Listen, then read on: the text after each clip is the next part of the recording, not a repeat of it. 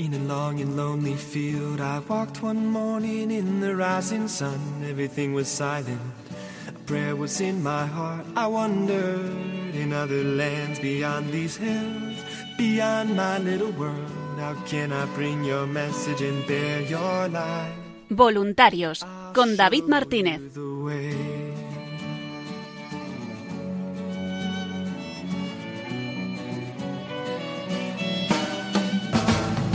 Don't stand there looking at the sky. Don't let these moments pass you by.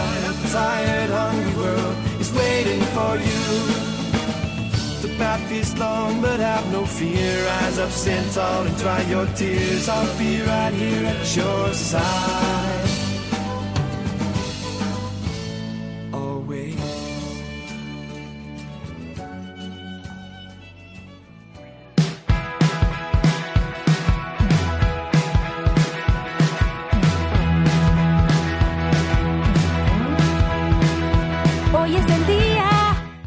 Buenas noches y bienvenidos una semana más al programa Voluntarios.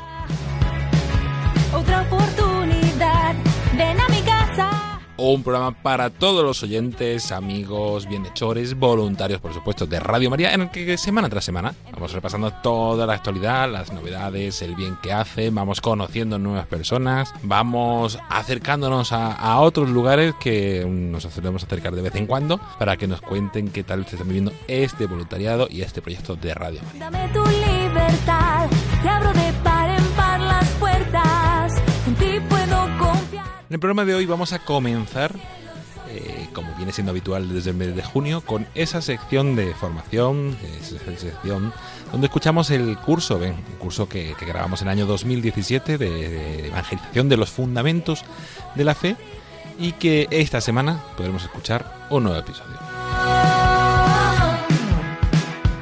A continuación, hablaremos con voluntarios. Nuestra compañera Julia del Moral se traslada telefónicamente hasta Coria para hablar con tres voluntarios del grupo eh, que nos cuentan qué tal fue la peregrinación de la Reina de Radio María que tuvo lugar allí a principios de verano. Libertad.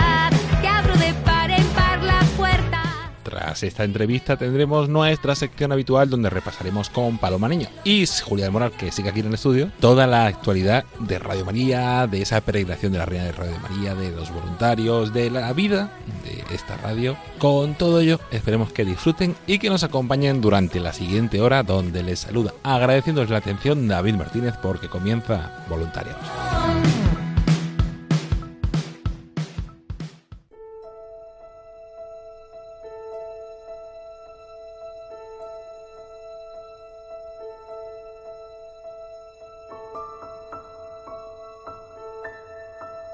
Y comenzamos el programa, como decíamos, con un nuevo capítulo de ese curso mm, de los fundamentos de la fe, de evangelización, eh, de ese curso, ven, que grabamos aquí en Radio María en el año 2017 y que hoy nos va a hablar en este trigésimo episodio de ¿Sana Dios hoy en día?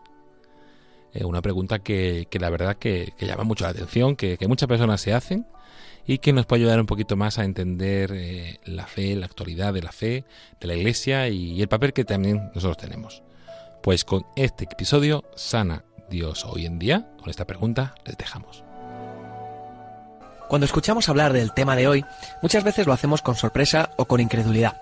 Nos sorprende pensar que Dios pueda hacer milagros a través de personas y sanar a los enfermos como pasaba en la época en que se escribieron los Evangelios. Si acaso entendemos que Dios puede utilizar a personas consideradas santas, y así no nos sorprenden los relatos de sanaciones que aparecen en las vidas de los santos. De hecho, la Iglesia pide la existencia de un milagro para poder beatificar a alguien, y hoy en día se siguen dando beatificaciones y canonizaciones. Existe además una práctica o vivencia comunitaria del hecho de que Dios sane, aunque sea mayoritariamente desconocida por los cristianos de a pie de hoy en día. El autor de este curso nos relata lo siguiente. Cuando John Wimber vino a nuestra iglesia con un equipo de su propia iglesia de los Estados Unidos, predicó un domingo sobre la sanación. El lunes vino una reunión de líderes. Había como unas 70 personas en la habitación y habló de nuevo acerca de la sanación.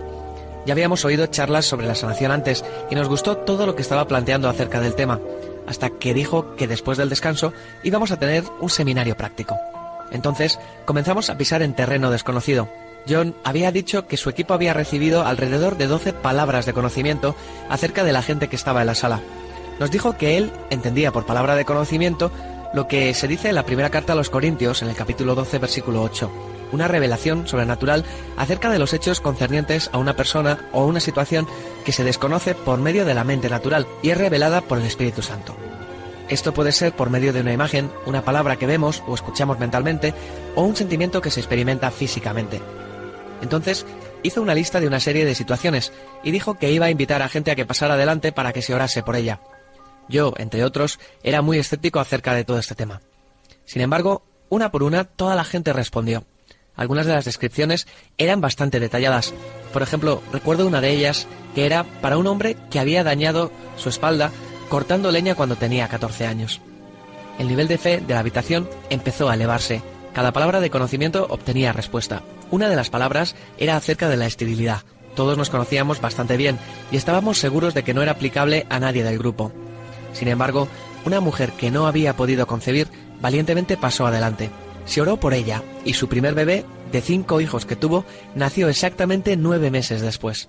Mi actitud durante todo este día reflejó el temor y el escepticismo que muchos de nosotros en el siglo XXI sentimos cuando tratamos el tema de la sanación. Decidí volver a leer la Biblia para tratar de entender lo que decía acerca de ella. Por supuesto, Dios también sana con la ayuda de médicos, enfermeras y los profesionales de la medicina, pero cuanto más leía, más convencido me quedaba de que debemos esperar que Dios actúe milagrosamente actualmente. Milagros de sanación en la Biblia. En el Antiguo Testamento vemos que Dios promete traer sanación y salud a su pueblo si éste le obedece. Lo vemos en el Éxodo capítulo 23, del Deuteronomio capítulo 28 y en el Salmo 41, por ejemplo. De hecho, el sanar es parte de la naturaleza de Dios, porque nos dice, Yo soy el Señor que os devuelvo la salud. También encontramos varios ejemplos de sanaciones milagrosas en el primer libro de los Reyes capítulo 13, en el segundo capítulo cuarto y en Isaías capítulo 38. Uno de los ejemplos más impresionantes es la sanación de Naamán, el comandante de la armada del rey de Aram, que tenía lepra. Dios le sanó después de haberse bañado muy a pesar suyo siete veces en el río Jordán. Y su piel se volvió como la de un niño y quedó limpio. Entonces él reconoció que el Dios de Israel era el único Dios verdadero. Eliseo, que le había dicho lo que debía hacer, no aceptó el pago que Naamán le ofreció. Vemos en esta historia que la sanación puede tener un efecto notorio en la vida de una persona, no solamente desde el punto de vista físico, sino también en su relación con Dios. La sanación y la fe pueden ir de la mano. Si Dios actuó de esta forma en el Antiguo Testamento, donde apenas se vislumbraba el reino de Dios y las manifestaciones del Espíritu, podemos confiadamente esperar que Él lo haga, sobre todo ahora cuando Jesús ha inaugurado el reino de Dios y la era del Espíritu. Las primeras palabras de Jesús registradas en el Evangelio de Marcos son, Se ha cumplido el tiempo. El reino de Dios está cerca. Arrepentíos y creed la buena nueva. El tema del reino de Dios es central en el ministerio de Jesús. Las expresiones el reino de Dios y el reino de los cielos son usadas más de 82 veces, aunque la segunda solamente aparece en el Evangelio de Mateo. Las dos expresiones son sinónimas. El cielo era una expresión judía común para referirse a Dios sin mencionar el nombre divino. La palabra griega para reino, basileia, es una traducción de la palabra en arameo malkuz, que era con la mayor probabilidad la expresión que Jesús usó. Significa no solamente reino en el sentido de espacio geográfico o político, sino también se refiere a la noción de actividad, la actividad de gobernar o reinar. Entonces, el reino de Dios significa el reinado y reino de Dios. En la enseñanza de Jesús, el reino de Dios tiene un aspecto futuro, que solamente hallará cumplimiento con un acontecimiento decisivo al final de los tiempos. Por ejemplo, en una de las parábolas del reino, Jesús habla de una cosecha que está por venir al final de los tiempos, cuando El Hijo del Hombre enviará a sus ángeles y arrancarán de su reino a todos los que pecan y hacen pecar. Entonces los justos brillarán en el reino de su Padre como el sol. el final de los tiempos vendrá cuando Jesús regrese. Cuando vino por primera vez, vino en debilidad. Cuando regrese, vendrá con poder y gran gloria. La historia avanza hacia un clímax con la gloriosa venida de Jesucristo. En total hay más de 300 referencias en el Nuevo Testamento a la segunda venida de Jesucristo. Cuando Él regrese, será visible para todos. La historia como la conocemos terminará. Habrá una resurrección universal y un día de juicio. Para algunos, los que han rechazado el Evangelio, será un día de destrucción.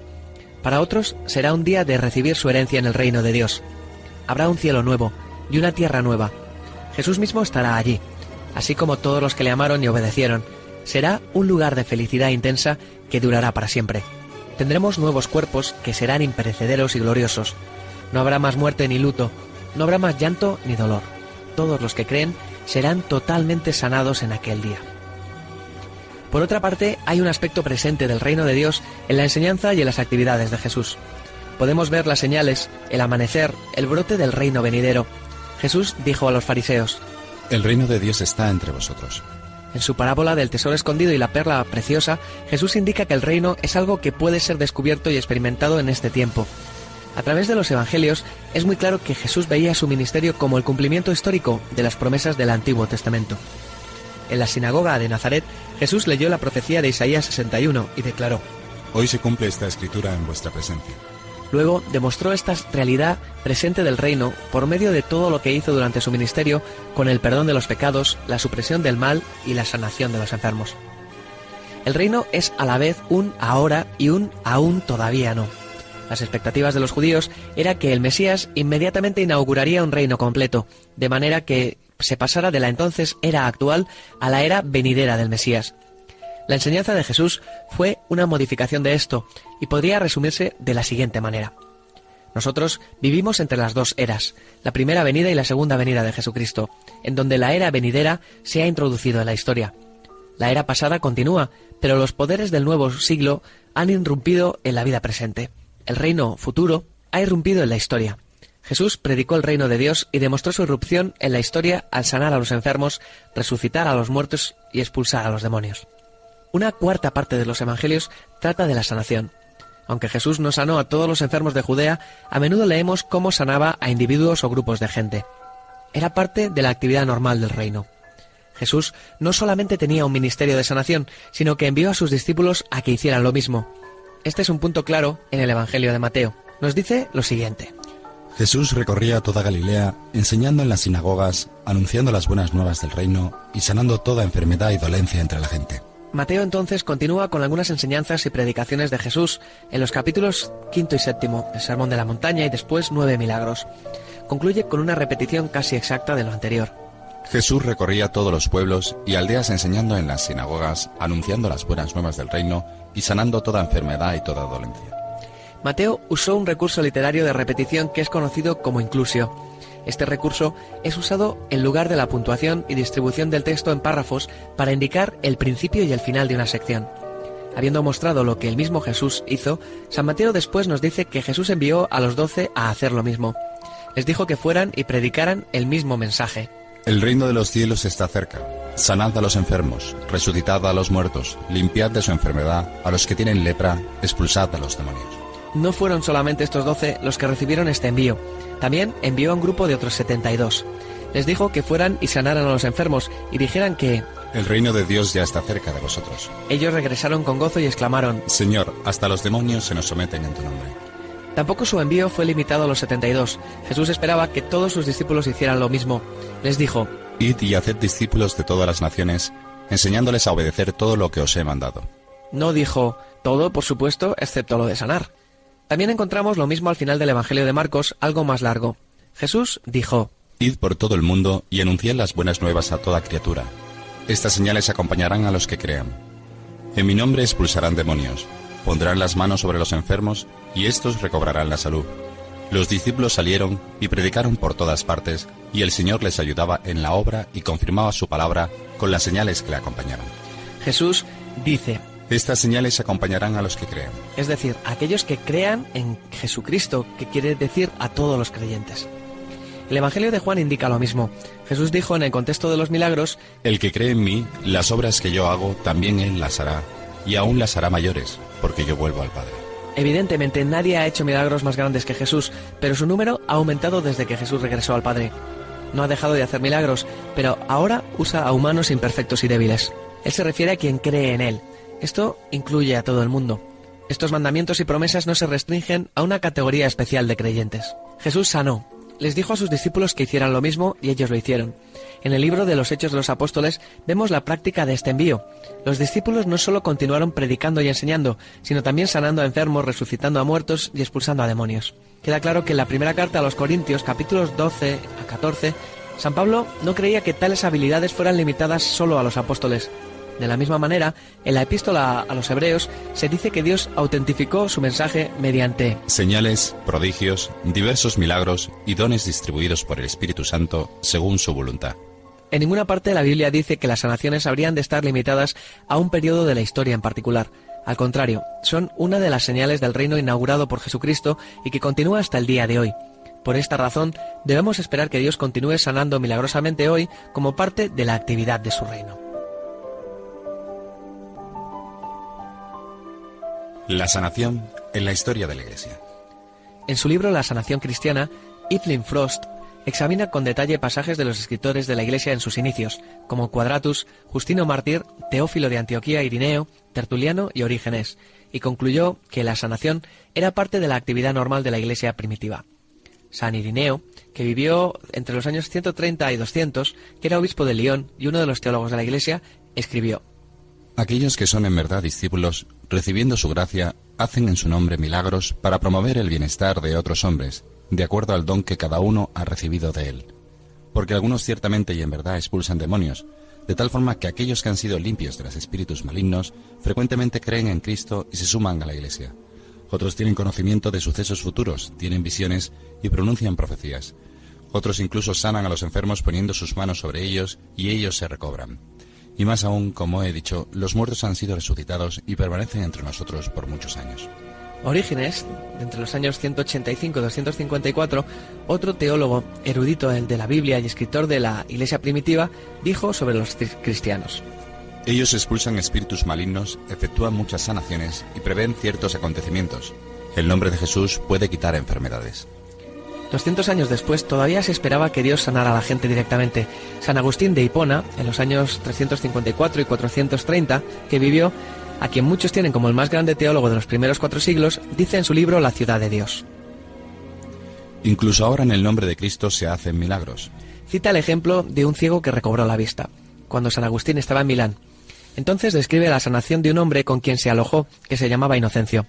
Inocencio estaba siendo atendido por los médicos a causa de unas fístulas que tenía en gran número asentadas intrincadamente en el recto.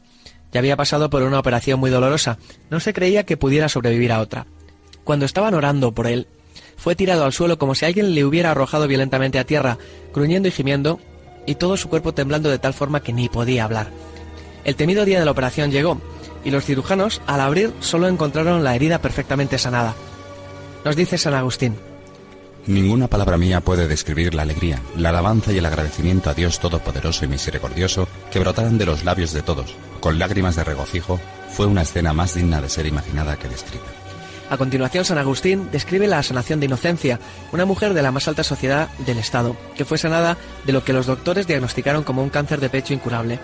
El doctor tenía curiosidad por saber cómo había sido sanada. Cuando ella le dijo que Jesús le había sanado, él furioso dijo, Pensaba que usted me hablaría de un gran descubrimiento. Estremeciéndose ante su indiferencia, ella replicó rápidamente, ¿Cuán insignificante es para Jesús sanar un cáncer, siendo que resucitó a uno que había estado cuatro días muerto? San Agustín continúa narrando el caso de un doctor que sufría de gota y que fue sanado en el momento de ser bautizado, y de un viejo comediante que fue también curado en el bautismo, no solo de parálisis, sino también de una hernia. San Agustín dice que sabe de tantas curaciones milagrosas que en cierto momento llega a decir, ¿Qué debo hacer? Me siento tan presionado por la promesa de terminar esta obra que no puedo dejar constancia de todos los milagros que conozco. Incluso mientras escribo, muchos milagros son efectuados el mismo Dios que efectuó aquellos de los que leemos todavía actúa a través de quien quiere y como quiere. A lo largo de la historia de la Iglesia, Dios ha continuado sanando a la gente directamente. Hasta el día de hoy nunca hubo una época en la que la sanación hubiera cesado. Edward Gibbon, el racionalista inglés, historiador y académico, mejor conocido como el autor de la historia de la decadencia y caída del Imperio Romano, enumera cinco causas que produjeron el notable y rápido crecimiento del cristianismo. Una de estas se refiere a los poderes milagrosos de la Iglesia primitiva. Él dice, la Iglesia cristiana desde la época de los apóstoles y sus primeros discípulos ha proclamado una sucesión ininterrumpida de poderes milagrosos. El don de hablar en lenguas, visión y profecía, el poder de expulsar demonios, de sanar a los enfermos y resucitar a los muertos. Gibbon continúa señalando la inconsistencia de su propia época, donde un latente e incluso involuntario escepticismo se adhiere a las disposiciones más piadosas. En contraste con la iglesia de sus inicios, Gibbon observa que la iglesia de sus días El admitir las verdades sobrenaturales era mucho menos un consenso activo que un consentimiento frío y plácido. Acostumbrados a observar y respetar el orden invariable de la naturaleza, nuestra razón, o al menos nuestra imaginación, no está suficientemente preparada para sostener la visible acción de la deidad. Lo mismo podría ser dicho, e incluso más, acerca de nuestra propia época. Dios todavía sana a la gente. Hay tantas historias maravillosas a este respecto que es difícil saber cuál citar como ejemplo. Ajay Gohil narró en una iglesia recientemente su historia en una celebración bautismal y de confirmación. Nació en Kenia y fue a Inglaterra en 1971. Había sido criado en el hinduismo y trabajaba en el negocio familiar como vendedor de periódicos en Neasden. A la edad de 21 años contrajo psoriasis eritrodérmica, una enfermedad crónica en la piel. Su peso bajó de 72 a 46 kilogramos. Buscó tratamiento en todo el mundo. Estados Unidos, Alemania, Suiza, Israel y por toda Inglaterra. Dijo que gastó más del 80% de sus ingresos tratando de encontrar una cura. Tuvo que tomar medicinas tan fuertes que le afectaron el hígado. Al final, hubo de abandonar su empleo. La enfermedad había invadido todo su cuerpo desde la cabeza hasta los pies. Su apariencia era tan horrible que ya no iba a nadar, ni siquiera usaba camisetas de manga corta. Perdió a todos sus amigos, su esposa y su hijo le abandonaron. Quería morirse. Llegó a verse postrado en una silla de ruedas en el Hospital Londinense de Santo Tomás, donde pasó más de siete semanas recibiendo diferentes tipos de tratamientos. El 14 de octubre, tirado en su cama y deseando morir, clamó, Dios, si estás mirando, déjame morir, me arrepiento si he hecho algo malo. Nos contó que mientras oraba sintió una presencia. Buscó dentro de un cajón y encontró una Biblia. La abrió al azar y leyó el Salmo 38. Señor, no me reprendas en tu enojo ni me castigues en tu ira, porque tus flechas me han atravesado y sobre mí ha caído tu mano. Por causa de tu indignación, no hay nada sano en mi cuerpo. Por causa de mi pecado, mis huesos no hallan descanso. Mis maldades me abruman, son una carga demasiado pesada. A causa de mi insensatez, mis llagas hieden y supuran. Estoy agobiado del todo abatido, todo el día ando acongojado. Estoy ardiendo en fiebre, no hay nada sana en mi cuerpo. Me siento débil, completamente deshecho. Mi corazón gime angustiado. Ante ti, Señor, están todos mis deseos. No te son un secreto mis anhelos. Late mi corazón con violencia. Las fuerzas me abandonan. Hasta la luz de mis ojos se apaga. Mis amigos y vecinos se apartan de mis llagas. Mis parientes se mantienen a distancia. Señor, no me abandones. Dios mío, no te alejes de mí. Señor de mi salvación, ven pronto a mi ayuda. Cada uno de los versículos parecía hecho exprofeso para Gogil. Oró para que Dios le sanara y cayó en un sueño profundo. Cuando se despertó a la mañana siguiente, todo parecía nuevo. Se bañó y se relajó en la bañera. Cuando se fijó en el agua, vio que su piel se había desprendido y estaba flotando. Llamó a las enfermeras y les dijo que Dios le estaba sanando. Toda su piel era nueva como la de un bebé. Había sido totalmente sanado. Desde entonces está de nuevo con su hijo. Afirmó que la sanación interior que había tenido lugar en su vida era incluso mayor que la física. Dijo, cada día vivo para Jesús, ahora soy su siervo. Dios es un Dios que sana. La palabra griega que significa yo salvo también significa yo sano. Dios no se preocupa solamente de nuestra salvación espiritual, sino también de todo nuestro ser. Algún día tendremos un cuerpo perfecto, pero en esta vida nunca alcanzaremos la perfección. Cuando Dios sana milagrosamente a alguien hoy, vislumbramos lo que será el futuro cuando ocurra la redención final de nuestros cuerpos. Por supuesto, no toda la gente por la que oramos necesariamente se sana, y ningún ser humano puede evitar la muerte definitivamente. Nuestros cuerpos se van desgastando. En algún momento puede ser correcto preparar a una persona para morir en vez de orar por su sanación. Así que debemos ser sensibles a la inspiración del Espíritu Santo. Esto no debe desanimarnos para orar por personas que necesiten sanación. Cuanto mayor sea el número de personas por las que oremos, mayor será el de personas sanadas. Generalmente los que no son sanados comentan la bendición que ha sido el que hayan orado por ellos, siempre que se haya hecho con amor y sensibilidad. A algunas personas Dios les da dones de sanación especiales. Así lo refleja en la primera carta a los Corintios San Pablo en el capítulo 12. Hoy, alrededor del mundo, encontramos ejemplos de personas que tienen un don de sanación extraordinario. Esto no significa que debamos dejarles a ellos todo el trabajo. El envío para sanar a los enfermos es para todos. Así como no todos tenemos el don de predicar, pero todos somos llamados a hablar a los demás acerca de Jesús, asimismo, no todos tenemos el don de sanación, pero todos estamos llamados a orar por los enfermos. ¿Cómo debemos orar por los demás? He aquí algunas indicaciones prácticas sobre cómo orar por los demás. Es vital recordar que es Dios el que sana, no nosotros. No hay técnica específica. Oramos con amor y simpleza. La motivación de Jesús era su compasión por la gente. Si amamos a la gente siempre la trataremos con respeto y dignidad. Si creemos que es Jesús el que sana, oraremos con sencillez, porque no es nuestra oración, sino el poder de Dios lo que trae la sanación. He aquí unas pautas sencillas. ¿Dónde duele? Le preguntamos a la persona que busca oración para ser sanada qué es lo que le pasa y por qué le gustaría que oráramos. ¿Por qué tiene la persona esta enfermedad?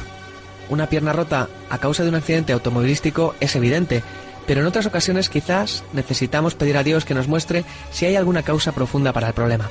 Una mujer en una iglesia había desarrollado una enfermedad en la espalda y tenía mucho dolor en el lado izquierdo de la cadera. Esto interfería con su descanso, sus movimientos y su trabajo. El doctor le recetó pastillas para la artritis. Una noche pidió que orasen por ella. La joven que estaba orando dijo que le había venido al pensamiento la palabra perdón. Después de una lucha, la mujer pudo perdonar a una persona que le había hecho mal y fue parcialmente sanada. Fue completamente sanada en el momento en que le envió una carta a su amiga pidiéndole perdón. ¿Cómo puedo orar? El Nuevo Testamento nos da varios modelos de oración que podemos seguir. Son muy sencillos. Algunas veces oramos para que Dios sane en el nombre de Jesús y pedimos que el Espíritu Santo venga sobre la persona. La oración a veces es acompañada por la unción con el aceite, como en el sacramento de la unción de los enfermos. Más a menudo es acompañada también por la imposición de las manos. ¿Cómo se siente la persona? Después de orar, como es costumbre, preguntamos a la persona qué es lo que está experimentando. Algunas veces la persona no siente nada, en cuyo caso seguimos orando. A veces las personas sienten que han sido sanadas, aunque solo el tiempo podrá confirmarlo. En otras ocasiones, la persona se siente mejor, pero no está totalmente sanada, en cuyo caso continuamos tal como hizo Jesús con el hombre ciego. Continuamos orando hasta que sintamos que es suficiente. ¿Qué hacemos después? Después de orar por la sanación de alguien, es importante asegurarnos de que la persona entienda que Dios la ama sin importar si ha sido sanada o no, y que sienta la libertad de volver para que se ore por ella de nuevo. Debemos evitar imponer cargas a la gente, tales como sugerir que es la falta de fe lo que no permite que sean sanados. Siempre deberemos animarlos a que continúen orando y asegurarnos de que sus vidas echen raíces en una iglesia como comunidad terapéutica, que es donde la sanación a largo plazo ocurre con más frecuencia. Finalmente, es importante insistir en la oración para que la gente sea sanada. Es fácil desanimarse, especialmente si no vemos resultados drásticos inmediatamente. Hemos de continuar orando por obediencia al envío recibido de Jesucristo de predicar el reino y demostrar su venida a través de la sanación de los enfermos, entre otras cosas. Si perseveramos, al paso de los años veremos a Dios sanando a gente. Acabamos con el testimonio de un párroco a quien una vez pidieron que visitara a una mujer en un hospital. Nos dice lo siguiente. Tenía unos 35 años, era madre de tres hijos y estaba embarazada del cuarto. El hombre con quien había vivido por muchos años la había abandonado. Su tercer hijo, que tenía el síndrome de Down, padecía de una lesión en el corazón de la cual había sido operado. La operación no había tenido éxito y, como es natural, el equipo responsable de doctores quería desconectar las máquinas que le mantenían con vida. Tres veces le habían preguntado si podían apagar las máquinas y dejar que el bebé se muriera, y ella dijo que no. Quería hacer un último intento. Quería que se orara por él. Así que fui, y ella me dijo que no creía en Dios, pero me mostró a su hijo. Tenía tubos por todos los lados y su cuerpo estaba magullado e hinchado. Ella contó cómo los médicos le habían indicado que aunque llegara a sobrevivir, tendría lesiones graves en el cerebro porque el corazón se había detenido por un largo periodo de tiempo. Me pidió, ¿orará por él? Así que oré en el nombre de Jesús para que Dios le sanara. Y entonces le dije cómo podría entregar su vida a Jesucristo, y ella lo hizo. Yo me fui, pero regresé dos días más tarde. Ella salió corriendo a encontrarse conmigo en el momento en que me vio y me dijo, He estado tratando de localizarle. Ha sucedido algo asombroso. La noche en que usted oró por el niño, su estado de salud dio un vuelco total. Se ha recuperado. Después de pocos días, la mujer y el niño se habían ido a su casa. Intenté mantenerme en contacto con ella, pero no sabía dónde localizarla. Ella siguió dejándome mensajes en el contestador. Cerca de seis meses después, me encontraba en el ascensor de otro hospital y vi a una madre con su hijo. No lo reconocí al principio. La mujer me dijo, ¿es usted quien oró por nosotros? Sí, respondí. Ella dijo, Este es el niño por el que usted oró. Es increíble. No solo se recuperó de la operación, sino que su oído, que era bastante deficiente desde hacía tiempo, ha mejorado. Todavía tiene el síndrome de Down, pero está muchísimo mejor que antes. Desde entonces he oficiado dos funerales para otros miembros de esta misma familia. En cada uno de ellos la gente se me acerca, y ninguno de ellos asiste regularmente a la iglesia, y me dicen, Usted es la persona que oró por el niño para que fuera sanado y Dios le sanó. Todos creyeron que Dios le había sanado, porque sabían que el niño se estaba muriendo. El cambio en Viviana, la madre del niño, también tuvo un impacto profundo en sus familiares.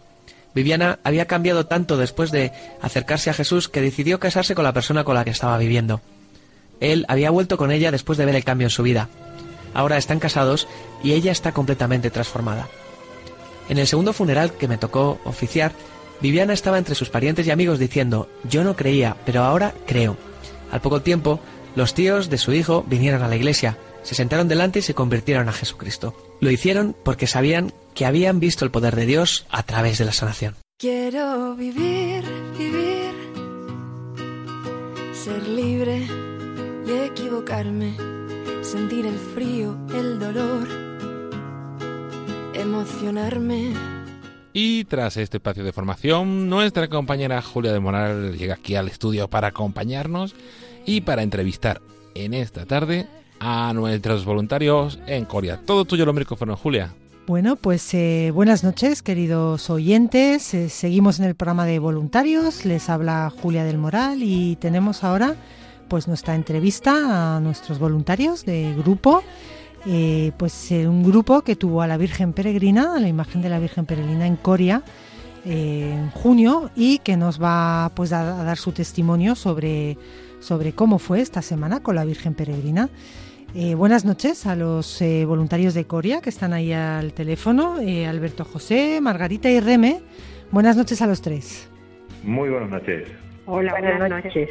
Bueno, pues ellos son voluntarios del grupo de Coria y nos van a contar un poquito su, su testimonio, cómo empezó el grupo de voluntarios en, en Coria, desde cuándo están pues siendo, siendo voluntarios y luego después pues sobre la Virgen Peregrina, más concretamente sobre la semana eh, que tuvieron la, la, imagen de la Virgen, que nos cuenten un poquito su testimonio y también pues eh, los testimonios de la gente que se acercó a, a rezar con, con la imagen y a conocer un poquito el proyecto de Radio María y bueno, pues que nos compartan un poquito para, para nuestros oyentes todo, todo esos, eh, ese testimonio. Pues fenomenal. Eh, estuvimos muy bien con la Virgen Peregrina. Ya es la segunda vez que viene aquí a Coria y estuvimos encantados. Y para poner un poco en situación el grupo, el grupo comenzó en el 1 de marzo de 2015. Desde entonces, pues hemos ido pasito a paso con los altibajos propios de, de, bueno de cualquier grupo de cualquier colectivo pero siempre la Virgen cada vez que estábamos un poquito más Mm, bajos así de, ánimo, pues venía algún acontecimiento, venía alguna campaña, una formación, un encuentro y, y, volvíamos. Y ha sido para nosotros una dicha enorme el tener a la Virgen Peregrina en esta, en esta ocasión, tanto para nosotros como voluntarios como para todas las personas a las que se ha podido acercar, que han sido muchas y por casi todas las geografías extremeñas. Nos, nos hemos salido un poquitín del, de la zona en la que habitualmente hacemos, hacemos difusión. Eso está muy bien también. El, está, quieres decir que no solo os habéis eh, centrado en, en, Coria, sino en más sitios de, de, la zona de Extremadura. Pues, pues cuéntanos un poquito, si quieres, Margarita o Reme, una de las dos, que nos contéis un poquito eh, pues a los sitios donde habéis llevado a la Virgen, los lugares y, bueno, si tenéis algo vosotras o de alguien que compartir. Pues empiezo yo, mm, soy Reme. Eh, a ver, la hemos llevado, bueno, la recogimos en Mérida nos la dejaron el grupo de, de Mérida y la trajimos a, a Coria. Pero en el, en el regreso para llegar a Coria dimos un pequeño rodeo. Bueno, yo creo que esto mejor lo cuesta Alberto, porque mmm, yo creo que lo va a contar mejor. Venga, Alberto, te paso el testigo. Vale, pues os cuento, os cuento lo de lo del el viaje porque si alguien invito a, a, los oyentes a que cojan un mapa de Extremadura y busquen Peña el Sordo, que está pegando a la provincia de Córdoba y Ciudad Real. O sea, desde Mérida nos bajamos hacia hacia allá porque había personas que son oyentes de Radio María y que tenían mucha devoción a la Virgen y estaban preparando la octava del Corpus que se celebra allí y entonces estuvimos en la parroquia y también estuvimos en el domicilio de una familia pues muy cristiana, muy creyente y que les hizo una ilusión enorme. Eh, se acababa de, de morir el, cabeza de familia y estuvimos allí pues con aquella familia y también con todos los feligreses que fueron a la parroquia de Peña del Sordo. Así que ah, cogimos dirección sur y luego ya nos subimos hacia arriba, hacia Coria, donde estuvimos en el, eh, al día siguiente, eso fue el domingo, el mismo domingo que estuvimos con la Virgen Peregrina, bajamos al Peñal Sordo y a la vuelta pues ya llegamos a Coria al Colegio Sagrado Corazón. Y ahí por la mañana eh, tuvimos el ángel con los niños en la capilla, con uno de los grupos del colegio, evidentemente no caben todos en la capilla, y después esos mismos niños y los profesores fueron llevando a la Virgen Peregrina en procesión por todas las clases del colegio y en cada clase rezaban un poquito y seguían avanzando por todo el, colegio del Sagrado Corazón. Y luego, bueno, pues continuamos en el convento de la, de la Madre de Dios y en la residencia de la Inmaculada. Y el tema residencias lo voy a dejar yo creo a, a Reme que nos lo cuente porque hubo dos momentos muy muy especiales en la residencia de la Inmaculada aquí en Coria y en la residencia de Santa Isabel en Torrejoncillo. Bueno, yo es que además de ser voluntaria de Radio María también pertenezco al grupo de la Pastoral de la Salud y tengo contacto con, con personal de, de la Pastoral de Torrejoncillo. Eh, bueno, pues decidimos por la mañana que estábamos ahí con un poco de la duda, que no nos dejaban por tema de COVID, todavía no dejaban entrar a la residencia. Pero bueno, yo tengo contacto con, con la directora de la residencia La Inmaculada y, y llamé, después de estar en, por la mañana en, en misa y eso, pues llamé y, eh, y, y decidimos trasladar a la Virgen, que estaba en la parroquia de, Cristo Resucitado, y decidimos llevarla a la, a la Inmaculada porque me dieron permiso.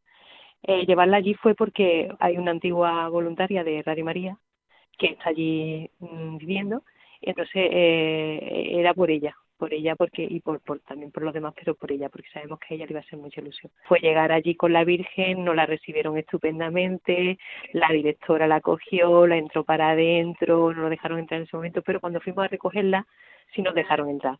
Y al entrar en la capilla estaba nuestra nuestra voluntaria Rufina estaba allí con, con la Virgen, estaba ella solita allí rezándole y la verdad es que estaba estaba súper emocionada Rufina y, bueno, eh, todo el mundo muy contento, luego la estuvimos paseando, bueno, llevándola de, de familia en familia que estaban allí viendo a sus familiares, todos los familiares muy contentos, rezándole, cantándole, Rufina igual, dándole besos, bueno, es que fue fue muy bonito. Y luego en la residencia de, de, la, de Santa Isabel en Torrejoncillo, pues también los voluntarios de la Pastoral de la Salud nos tenían todo preparado con con los trabajadores de la residencia. Los residentes estaban sentados haciendo un coro, le hicieron eh, un rosario, nos dejaron entrar con la Virgen de habitación en habitación. Eh, la tuvieron una, una señora que estaba con el oxígeno puesto en su habitación. Cuando la vio llegar, dice: Ay, me, me viene a visitar la madre del Señor. Bueno, fue súper emocionante. Otra señora con 102 años que estaba en la cama la señora, que empecé a, rezar la oración de bendita sea tu pureza y ella la siguió muy, muy, muy, muy bien, con 102 años, con, esa cabeza, con esa lucidez, rezándole a la Virgen. Bueno, súper emocionante. Esta señora, por desgracia, falleció a los dos días de haber ido a visitar a la Virgen, pero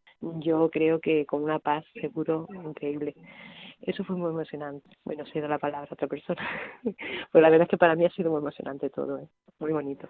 Pues luego, además de estas, eh, bueno, de, ir por las por las parroquias de aquí de Coria, por el convento de la Madre de Dios, que son nuestras madrinas, también fuimos al pueblo de una de nuestras voluntarias. Entonces le voy a ceder la palabra a Margarita, porque ella fue la responsable de haber llevado a la Virgen Peregrina a Perales del Puerto y a visitas domiciliarias de personas que lo necesitaban aquí en Coria y que la Virgen quiso ir a su casa a verla. Así que le, le paso ahora la palabra a Margarita que nos cuente un poco cómo fue Perales del Puerto y esas visitas domiciliarias. Pues mire, el llevarla a Perales del Puerto fue muy emocionante porque cuando llegamos estaba lloviendo mucho, pero rezamos el rosario, luego tuvimos la Eucaristía, yo sabía que la tenían allí a las 10, y el sacerdote dijo unas palabras muy bonitas sobre, sobre María y sobre Radio María, claro. Entonces fue emocionante. Y luego al venir para acá pues dijo Reme, porque Reme la ha vivido. Dice, vamos a llevarla donde una señora. Cuando le digo, se llama Julia, digo, Julia, que viene a visitarte Radio María, que lo escucha mucho ella. Dice, ¿qué me dices? Abre la puerta. Y entonces fue emocionante, tiene una foto mirándola preciosa. Luego esta, esta chica tiene un hermano también que sale poquito, bueno, sale pero no, no mucho. Y también se la llevamos. La cogí en brazos que vivía muy cerca y le se la llevé a su casa. Le digo, abre, que viene la Virgen. Bueno, un momento muy bien. Y luego ya, cuando ya decidieron que había que dejarla a la parroquia, pues decían de dejarla, que si no sé si iba a quedar sola, pues decidieron llevarla a mi casa. Así que yo la tuve, la puse en mi altar, la vela, las flores y la tuve allí toda la noche. Fue emocionante, yo creo que no dormí porque recé el rosario, el oficio de lectura, yo que sé, todo, todo, porque me parecía, y es que yo creo que coincidió hasta el cumpleaños de mi hija, era ese día, así que fue muy emocionante, bueno, que se vive interiormente porque la verdad es que para mí Radio María ya hace 17 años que lo escucho, pero luego a fallecer mi marido, que hace 12 años, ha sido mi compañía, de noche y de día. Así que para mí es todo.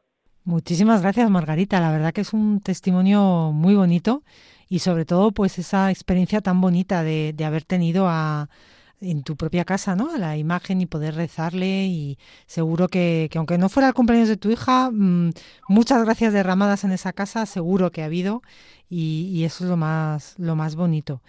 Pues eh, no sé si tenéis algo más, así que contarnos, quizá algún testimonio de alguien que se acercó a, alguno de esos eventos, del, bueno, nos habéis contado ya de los enfermos en, en la residencia, eh, pero bueno, si tenéis algo más que añadir o que compartir con nuestros oyentes, sobre todo también pues para animar a los grupos a, tener la, la, Virgen Peregrina, eh, bueno, pues, pues, pues animarles a, a, que puedan también disfrutar de ese momento. Yo decir que, que la Virgen va a ser, es providencia, o sea, tener a la Virgen en un principio te da como, no sabes dónde la puedes tener, que, que dónde la puedes llevar, sobre todo ya, ya que la has tenido una vez, quieres que la segunda vez que, que, ven, que viene contigo a tu casa o, a tu iglesia o a tu parroquia sea como la, la vez anterior o más. O sea, la vez anterior la tuvimos en parroquia y esta vez eh, nos ha posibilitado llevarla a más sitios donde no, ha habido, no había ido antes por, por el tamaño, porque no sé. Y siempre nos daba como la cosa de ¿y dónde la llevamos? Y yo creo que ha sido ella donde ha querido ir porque lo de Perales, el día de Perales llovía muchísimo, no se podía hacer casi, porque si se va a mojar, porque si esto, y yo dije, yo que además, Providencia también, estuve que no podía ir a trabajar, pues estuve con la Virgen, que si, que si no llegase, porque no, si, hubiera estado trabajando seguramente no hubiera podido vivirlo de la manera que lo viví, pero bueno, todo Providencia. Pues eso, pues venga, vamos a llevarla. Si llueve mucho, pues ya está. Pero ya habíamos hablado con el cura, todo preparado. Bueno, pues llegamos, perfecto, deja de llover, eh, se puede hacer todo. Venimos hacia Coria, y, esta familia que no la va a poder ver, que no sé qué, y, y Margarita. Y justo en ese momento, por el paso de peatones, el sobrino que va. Pues mira, Margarita, la vamos a llevar. Damos la vuelta con el coche, giramos, giramos del semáforo para allá y llegamos. Es que ha sido todo empeñan sordo. Fue llegar, justo cuando llegamos, las campanas de repique o sea, o sea, e, e, una emoción en todos los, en es que yo creo que ha sido todo providencia de ella.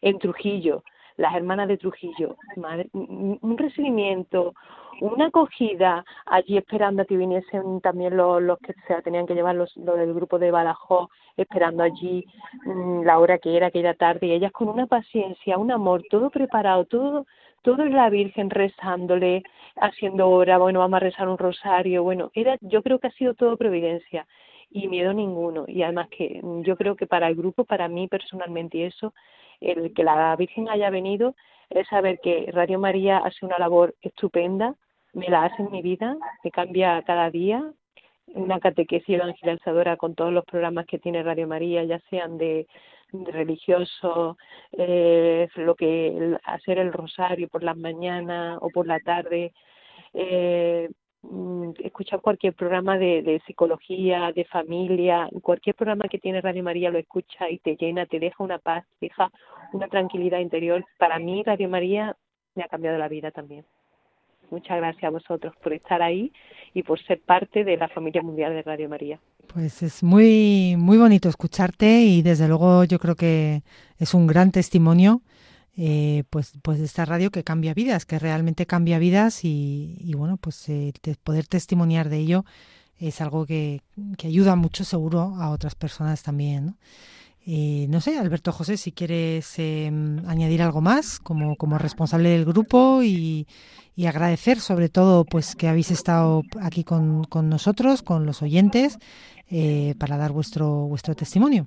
Pues como bien dice Julia, agradecer, mm. agradecer y dar las gracias a la Virgen Santísima, dar las gracias a tantos voluntarios y, invitar, solo por curiosidad, que cojan el mapa, cojan el mapa de Extremadura y miren Mérida, Peñal Sordo, Perales del Puerto, Trujillo y vean cómo la Virgen ha ido de sitio en sitio y nosotros encantados porque era ella quien llevaba el coche. O sea, en ningún momento hubo cansancio, en ningún momento hubo desánimo, todo era alegría y como bien dice Reme, eh, fue una, una semana maravillosa. Que si llegan a decirnos, oye, que os tenéis que quedar cuatro días más por yo no sé qué circunstancias, pues la Virgen Santísima hubiera estado encantadísima de, de, poder seguir porque después de la visita nos llamaron de algunos pueblos que a ver por qué no iba. Digo, ay, bendito sea el Señor. O sea, ya tenemos pueblos por aquí cerca que nos están llamando para la próxima vez que venga la Virgen Peregrina.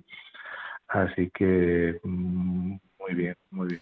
Muy agradecido de verdad de, todo corazón y, gracias también a, vosotros que hacéis posible que Radio María llegue a tantas personas, porque sobre todo en hospitales, en residencias, en sitios así difíciles donde las personas pues no siempre están lo suficientemente acompañadas hace, hace un gran hace un gran bien pues reiterar este agradecimiento, yo creo que nos quedamos con, con eso, con, con, ese amor de la Virgen y, que cuando pues le respondemos ella eh, se derrama, derrama ese amor suyo mucho más y, y, nos quedamos con eso. Así que bueno, pues muchísimas gracias por, por haber estado aquí con nosotros.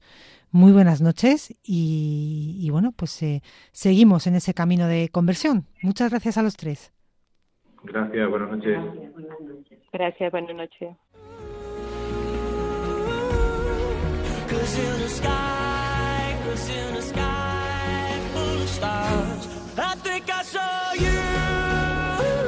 Y les saluda de nuevo David Martínez, una semana más aquí en el programa Voluntarios. Y ahora con esta sintonía damos paso a dos colaboradoras habituales, una que cada vez se irá haciendo más habitual, más habitual, ya les iremos contando por qué, que nos vienen a contar todas las novedades del voluntariado, de la actualidad de la radio. Sigue con nosotros aquí en el estudio nuestra compañera Julia del Moral. Hola de nuevo, Julia. Hola, buenas noches a todos. Eh, pues nada, aquí estamos, aquí seguimos. Aquí vamos a contar eh, todas las novedades del voluntariado y bueno, pues todo aquello que a nuestros oyentes tanto les interesa y tanto les gusta para seguir con esta gran labor. Sí, sí, acabamos de tener esa entrevista con Coria, que la verdad es que siempre gusta escuchar a los voluntarios eh, con esa peregrinación, con, con, esa experiencia que van viviendo. Y otra experiencia que van viviendo también nuestros oyentes son esas transmisiones, esa programación especial que viene a contarnos nuestra compañera Paloma Niño. Buenas noches, Paloma. Buenas noches, David. Buenas noches a todos los oyentes y a todos los voluntarios. Pues sí, seguimos aquí en Radio María pues con tantos y tantos eventos y retransmisiones que, bueno, también vamos a contar ahora lo que viene por delante. Pues vamos a comenzar con esa peregrinación de la Reina de Radio María que continúa su ruta. Actualmente se encuentra en Zaragoza. En la próxima semana seguirá en la provincia de Zaragoza, pero ya se irá hacia Calatayud y otros lugares. Cuéntanos, Julia. Pues sí, aquí seguimos con nuestra Reina de Radio María en peregrinación, esta gran imagen eh, talla de madera que va peregrinando, que tenemos actualmente dos peregrinando por, por el territorio nacional. Una, como bien ha dicho David, por la por Aragón, ahora está en Zaragoza, eh, terminará su, su andadura este fin de semana y se irá hacia eh, Calatayud, donde nuestros voluntarios pues seguirán eh, seguirán llevándola a diversos lugares. en Zaragoza, pues hoy, eh, jueves 14, ha estado en la residencia de ancianos de Misioneras Nuestra Señora del Pilar y acabará el fin de semana en la parroquia de Nuestra Señora de Guadalupe y después pues la llevarán, eh, la recogerán nuestros voluntarios de Calatayud y bueno pues se la llevarán a, a otras parroquias, a otros lugares eh, donde podrán seguir conociendo este gran proyecto de, de Radio María, de la Virgen. Eh, ya saben que pueden encontrar toda la información en la página web en www.radiomaria.es, ahí tienen los carteles y toda la información. Eh, en Calatayud empezará el 17 de septiembre en las Hermanitas de los Ancianos Desamparados. Para, bueno, pues tienen toda la información, después irán a alguna parroquia, eh, en toda la semana estar ahí en, Calatayud. Eh, es muy bonito esta, esta ruta que está haciendo. Eh, ya llevamos bastantes lugares donde, donde ha estado peregrinando. Para que se hagan una idea nuestros oyentes, que también eso es bonito saberlo, pues ha estado en 114 parroquias, en 28 conventos, en 7 hospitales, en 22 residencias de ancianos, en 8 colegios y universidades y la han llevado también a cárceles, a 7 cárceles, a playas también, ha estado en 3 playas y en 3 eh, centros asistenciales. Este, esta bonita iniciativa de llevarla a lugares un poquito más alejados, donde bueno, pues se puedan también conocer otras personas el proyecto de Radio María. Esta es la idea de la Virgen Peregrina también, que pueda eh, pues eh, acercarse a gente que no necesariamente esté tan cercana a la iglesia, ¿no? Para que bueno, pues que la Virgen también pueda pueda ahí hacer su milagro y, estar con ellos. Entonces bueno, pues es un proyecto muy bonito. Eh, ya les digo que estará en Calatayud y la siguiente Virgen está en la zona de Castilla y León. la hemos tenido en Palencia, la semana que viene estará en Benavente eh, en Benavente y Zamora, donde aprovecho para decir a nuestros oyentes que queremos crear un grupo de voluntarios en Zamora, con lo cual a finales de semana estará en, la parroquia de mm, de San Lorenzo en Zamora y ahí pues todos nuestros bien voluntarios oyentes pues serán bienvenidos para pues para empezar con este con este proyecto. Así es, recordamos también que si no pueden ir a estar con nuestros voluntarios, pero quieren informarse más del voluntariado, pueden escribir un correo a nuevos voluntarios arroba radiomaria.es, nuevos voluntarios arroba radiomaria.es o el teléfono de atención al oyente 91 822 8010. Y seguimos con esa peregrinación, la verdad es que es una alegría, paralelamente en Aragón y en Castilla y León, recordarles Zaragoza, Calatayud y algunos pueblos de alrededor. Y Benavente y Zamora en la próxima semana podrán encontrar allí más información www.radiomedia.es en el teléfono atención al oyente o en nuestras redes sociales. Redes sociales, Paloma, que tenemos activas, que tenemos con contenido para ir recomendando a nuestros oyentes y donde también vamos publicando los próximos eventos que hay porque la radio no para. Sí, la verdad que invitamos a todos los oyentes que se muevan a través de Internet y estos nuevos medios de comunicación que son las redes sociales, pues que nos sigan, eh, nos sigan en Facebook, en Radio María España, en Twitter, arroba Radio María Spain y con el mismo nombre que en Twitter, pues también nos encuentran en Instagram, arroba Radio María Spain. ¿Por qué? Porque bueno, ahí vamos compartiendo todas las novedades de las que hablamos en este programa, que anunciamos en Radio María también en varias ocasiones y que pueden encontrar, como no, en la página web de Radio María, que siempre está abierta a las 24 horas y que también invitamos a visitar. Pero bueno, todos aquellos que seáis usuarios de estas redes, pues si nos seguís podéis encontrar toda esta información, en concreto, pues todo este recorrido de la Virgen Peregrina y vamos anunciando cada uno de los lugares en, lo que, en los que está. Que se me estaba ocurriendo una maldad, ya me perdonarán los oyentes, con la Virgen en Calatayud, que hay que cambiar el, el refrán. Bueno, esa frase que viene de una copla, ¿no? Si vas a Calatayud, no preguntes por la Dolores, pregunta por la Virgen Peregrina. bueno, ya me perdonarán los, los oyentes de Calatayud, pero bueno, que, está haciendo la Virgen este recorrido por tantos lugares, así que no os lo perdáis. Y si nos vamos a eventos, eh, será el 16 de septiembre, cuando tengamos un rosario especial que llevamos realizando ya durante dos años. Eh, y este será el tercero que lo hagamos. Será el sábado 16 de septiembre, apuntad esta fecha bien en vuestra agenda, porque vamos a rezar el Santo Rosario por la custodia de la creación, que ya pues como, como digo, lo hemos hecho varios años. Este año el lema es que la justicia y la paz fluyan y es el elegido por la familia ecuménica, ¿no? que es quien organiza este rosario en, un momento especial del año en el que se nos invita a todos y se nos anima a intensificar nuestra oración y también nuestro compromiso por el cuidado de nuestra casa común. ¿no? Y, bueno, pues Radio María se une a esta iniciativa de oración especial eh, por, por la creación, por nuestra casa común y lo hace con este Santo Rosario que retransmitimos.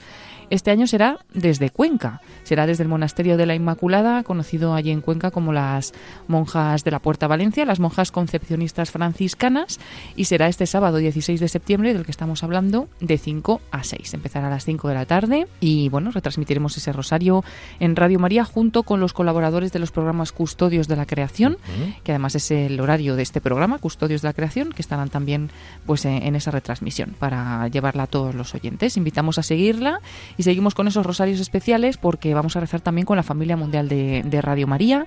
Rezábamos hace nada desde Altotin, en Alemania, y ahora nos vamos a rezar eh, desde Aparecida, en Brasil. Un momento también especial dentro de la peregrinación Tu Pueblo en Camino, que nos ha llevado por Nazaret, por Fátima, Meyugori, al Totin el último día, que fue también en septiembre, el pasado 8 de septiembre, y el 23 nos vamos a rezar a Aparecida, en Brasil. Así que todos convocados también a las 4 de la tarde, en hora peninsular, serán las 3 en Canarias, para rezar este Santo Rosario y continuar con la peregrinación de Radio María, Tu Pueblo en Camino. Pues la verdad es que unas convocatorias preciosas, te las podemos encontrar en www.radiomaria.es, ahí en toda la sección de eventos podemos, podemos encontrar y compartir eh, esa información. Eh, ese rosario desde la creación, ese rosario desde Aparecida y toda la programación habitual de, Radio María que, como siempre, nos acompaña. Paloma, no sé si nos queda algo más en el tintero. Pueden descubrir más, más eventos nuestros oyentes si se meten en esta página web porque tenemos bastantes adelantados, pero bueno, por no irnos ya hasta octubre, preferimos que quien quiera lo, busque y simplemente añadir que volvemos con esos rosarios de los niños que rezamos un jueves al mes y que bueno, durante el mes de agosto eh, no lo hemos hecho y volvemos el 28 de septiembre, así que todos aquellos que se quieran animar, niños o también los familiares que nos escuchen o colegios, parroquias y demás que nos puedan escribir a la hora feliz arroba radiomaria.es y ya les contamos cómo hacerlo para que los niños puedan rezar en directo el Santo Rosario. La hora feliz arroba radiomaria.es o el teléfono atención oyente 91 822 80 10 para más información o también para, para poder apuntarse. Pues nada, Julio de Moral, muchísimas gracias. Y Paloma Niño también, por supuesto, muchísimas gracias. y hasta la próxima semana, si Dios quiere. Muchas gracias a todos y nada, hasta la próxima semana. Gracias, David, eh, Julia, a todos los oyentes y a todos los voluntarios. Continuamos unidos en Radio María.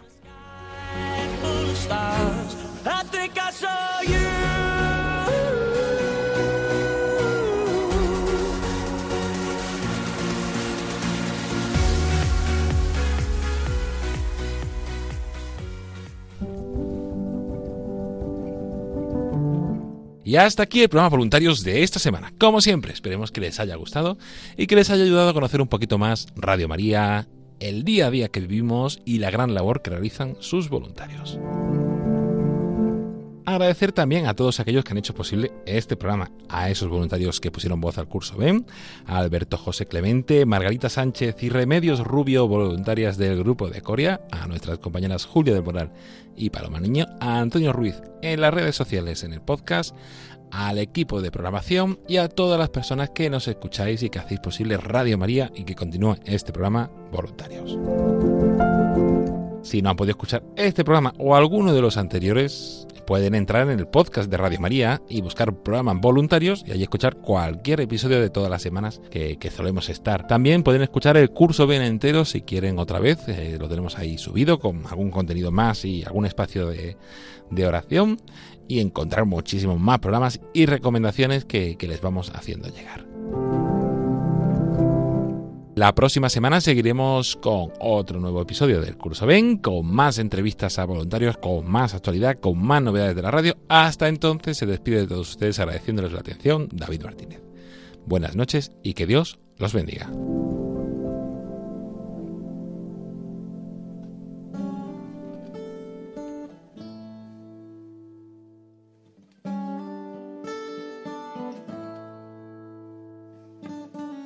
In a long and lonely field, I walked one morning in the rising sun. Everything was silent, a prayer was in my heart. I wondered in other lands beyond these hills, beyond my little world. How can I bring your message and bear your light? Voluntarios, con David Martínez.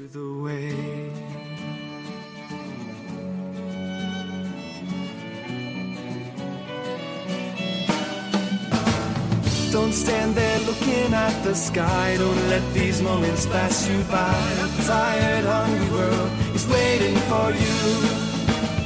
The path is long, but have no fear. Rise up, stand tall, and dry your tears. I'll be right here at your side. Always.